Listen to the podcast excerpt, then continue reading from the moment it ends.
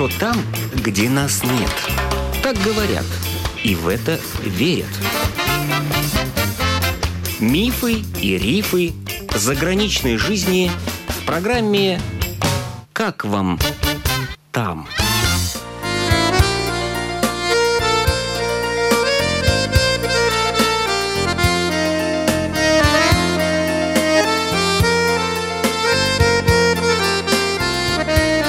Добрый день!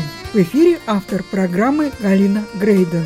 Рижанка Консуэла Чубревича вот уже два года с семьей живет в Бельгии, в небольшом городке Ла Лувьер в регионе Волония, в южной части страны. Муж уехал в Бельгию работать до того, как я приехала к нему. Он уже здесь жил полтора года. Чем он занимался в Бельгии? Он работает на мебельной фирме. Они тут делают мебель. Им предоставляют жилье. Неплохо платят. Тут есть возможность, по крайней мере, содержать семью. Да, в Латвию как-то не очень хорошо получалось зарабатывать. Муж и сейчас работает в мебельной фирме? Да, угу. сейчас тоже. Секрет, сколько зарабатывает в месяц? Не секрет. У него постепенно повышается зарплата. Это зависит от того, как долго ты работаешь на фирме, то есть постепенно повышается. Зарплата у час у него 1800, и ему еще дают денежку отдельно на еду. Такую карточку называется Шакрапа, на ней денежка 180 евро еще плюсом на продукты. Это в евро. Вы, когда поехали с дочкой в Бельгию, сколько было вам лет, сколько дочки? Мне было 27, дочке 7. Вы приехали к мужу вместе с дочкой, он снимал квартиру. Сначала мы жили в том месте, где я сказала, что мы же предоставляли жилье, то есть это как бы прямо в офисе на втором этаже или на третьем этаже живут работники. То есть выглядит это как обычный дом, но все живут по своим комнатам. Можно сказать, как общежитие такое. И нам тоже выделили комнату, разрешили остаться временно там с ребенком, пока оформляют оформляются документы, пока мы ищем квартиру. Я тоже на эту же фирму устроилась работать временно, пока оформлялась, потому что обязательно нужно, чтобы была работа и жилье. Без этого оформить документы очень трудно. А что вы делали на мебельной фирме? Помогала мужу, чистила, но убиралась. А в Риге у вас квартира осталась?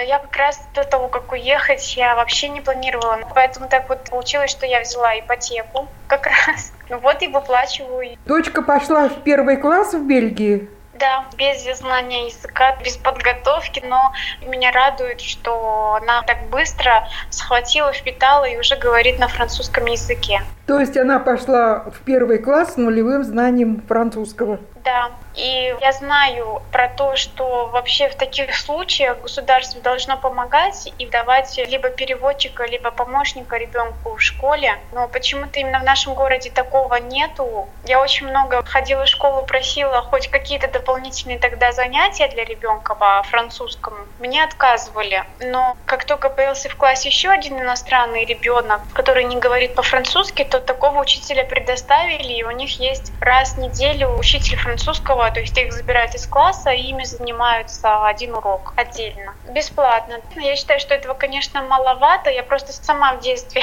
училась в Англии, и у меня был и персональный переводчик бесплатно, и еще два учителя бесплатно, которые меня регулярно забирали из класса в библиотеку, и мы сидели и учили английский язык отдельно. И я уже через три месяца начала говорить по-английски, когда была маленькая. А моей дочке это получилось все гораздо дольше, то есть в течение года, потому что у нее не было вот такой помощи. Сейчас она в третьем классе. Ну, это, наверное, сказалось на успеваемости. Нет, но наоборот, учится лучше всех в классе, особенно по математике, потому что здесь программа очень ну, отличается от нашей, она очень легкая, на детей не давят, то есть все происходит как-то в игровой форме, и математика у них практически стоит на месте. Уроков домашних тоже не задают особо, очень редко, там раз в неделю что-то задают, дают, и то два листика заполнить математических решений. Ничего сложного там нету. Плюсы, минусы, умножение и все.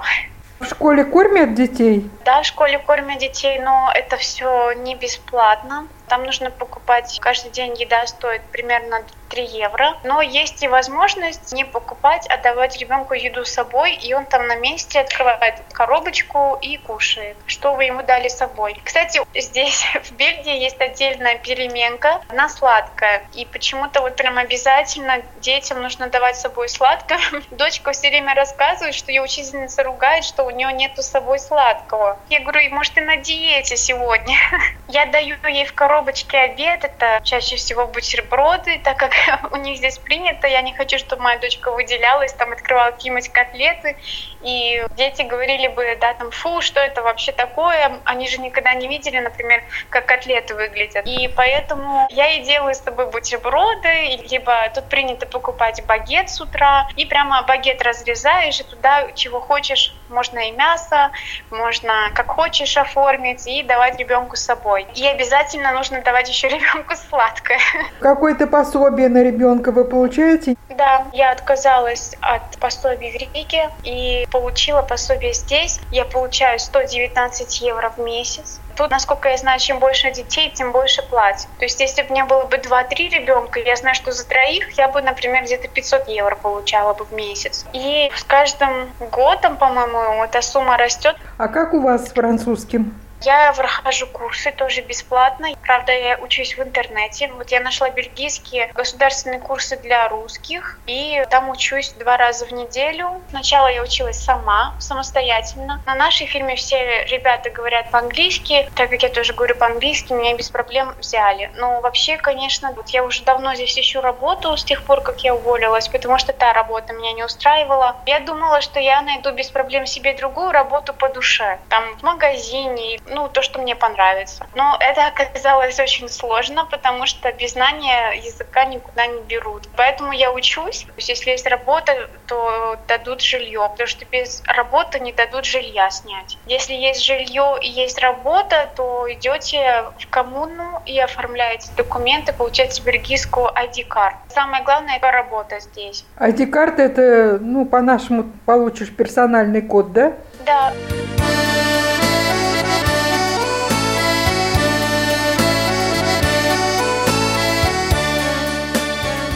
Так вы сейчас без работы в настоящее время? Я без работы, но у меня есть халтурки, так как я фотограф и в прошлом я еще мастер маникюра, я немножко так зарабатываю чуть-чуть, чтобы хватало для себя. И дома оформила себе такой маленький салончик, плюс еще выезжаю фоткаю свадьбы. То есть я пока что так в своем свободном плавании сама себе режиссер.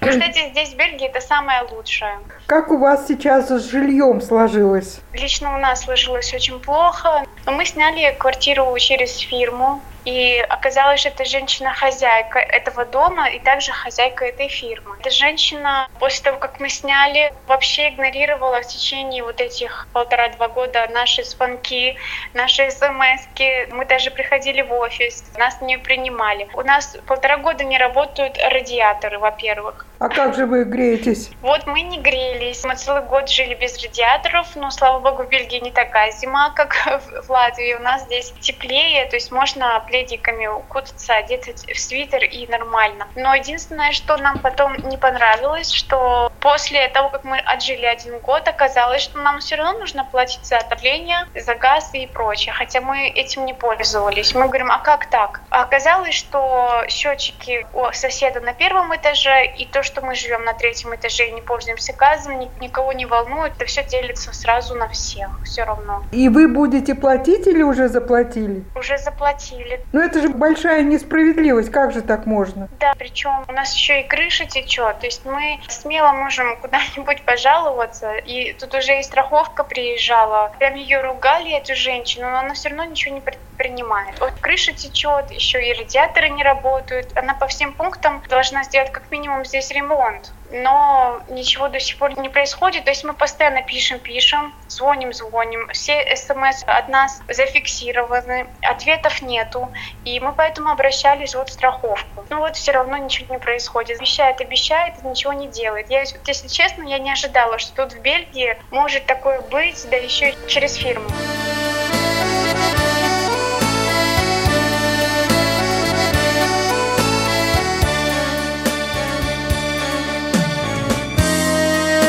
А почему вы не плюнули и не нашли другую квартиру? Потому что на данный момент у меня нет официальной работы. У мужа есть же работа официальная? Да, есть. Ну вот я хотела как раз это объяснить тут, как делается. То есть э, вы хотите снять жилье, вы приходите, вы знакомитесь, вы посмотрели квартиру, дальше все, вы подаете свои документы, и эти документы уходят на рассмотрение. То есть здесь на слово вам никто не будет верить и слушать вас дальше не будут. То есть они посмотрят, сколько вы зарабатываете, какой у вас контракт, э, сколько на эти деньги они сами высчитывают. То есть вот жена, питание, ребенок. И если они посчитают, что этого мало, они вам откажут. Менять квартиру можно только один раз в год, когда заканчивается контракт. До того, как он заканчивается, у вас есть три месяца, чтобы искать новую квартиру. Просто так, когда вы захотели, в принципе, можно, но вы тогда потеряете очень много денег, потому что здесь идет оплата за квартиру на три месяца вперед.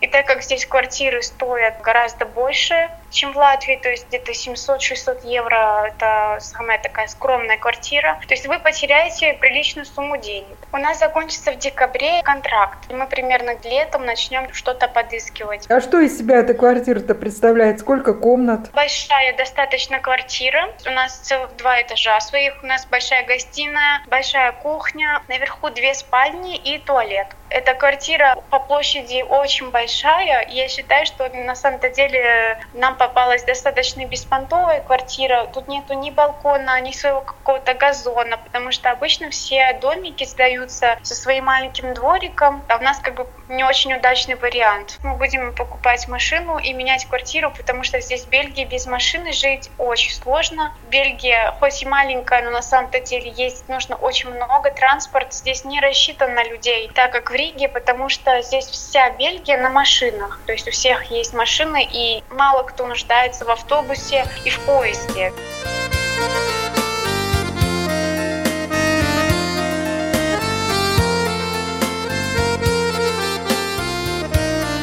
Беженцы с Украины у вас есть в городке? Есть да, здесь есть уже очень много. У многих из них здесь уже работали мужья, то есть им уже как-то полегче, что они не просто с детьми приехали в неизвестность, потому что я даже не представляю, это очень трудно. После вот этих всех событий в Европе как-то не совсем адекватно стали, так скажем, реагировать на русскую речь. Да. У вас не было никаких есть. инцидентов, когда вы говорите по-русски? Такое действительно есть. Я нашла школу «Русский центр» в соседнем городе. Я туда записалась. Я хотела дополнительно еще учить язык, вживую учиться, а не через интернет. И как раз накануне все вот это вот случилось, и вот эту школу закрыли. Это очень обидно. Это русский центр, где изучали французский? Где изучают французский, где оказывают любую помощь, где могут помочь что-то перевести, где могут помочь что-то обустроить для ребенка, например, да, школе, если ты сам не можешь. То есть нам можно попросить любую помощь. И, к сожалению, как только я его нашла, мне не повезло, что его закрыли. И, допустим, я если с дочкой говорю на кассе, на нас очень подозрительно смотрят. Я уже дочке все время говорю, говори лучше по-французски. Ничего страшного, я тебя пойму, потому что мне тоже немножко эти взгляды неприятны. И студентов русских отчисляют из университетов, из школ.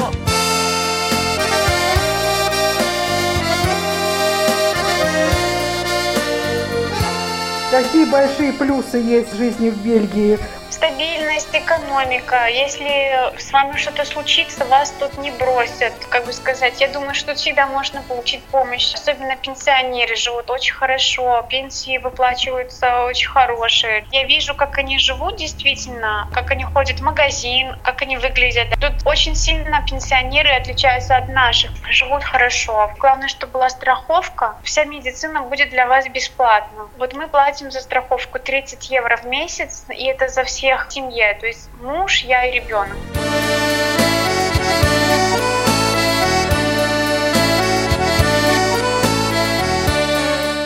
Нашей гостьей была бывшая рижанка, сегодня живущая в Бельгии, Консуэла Чубревича.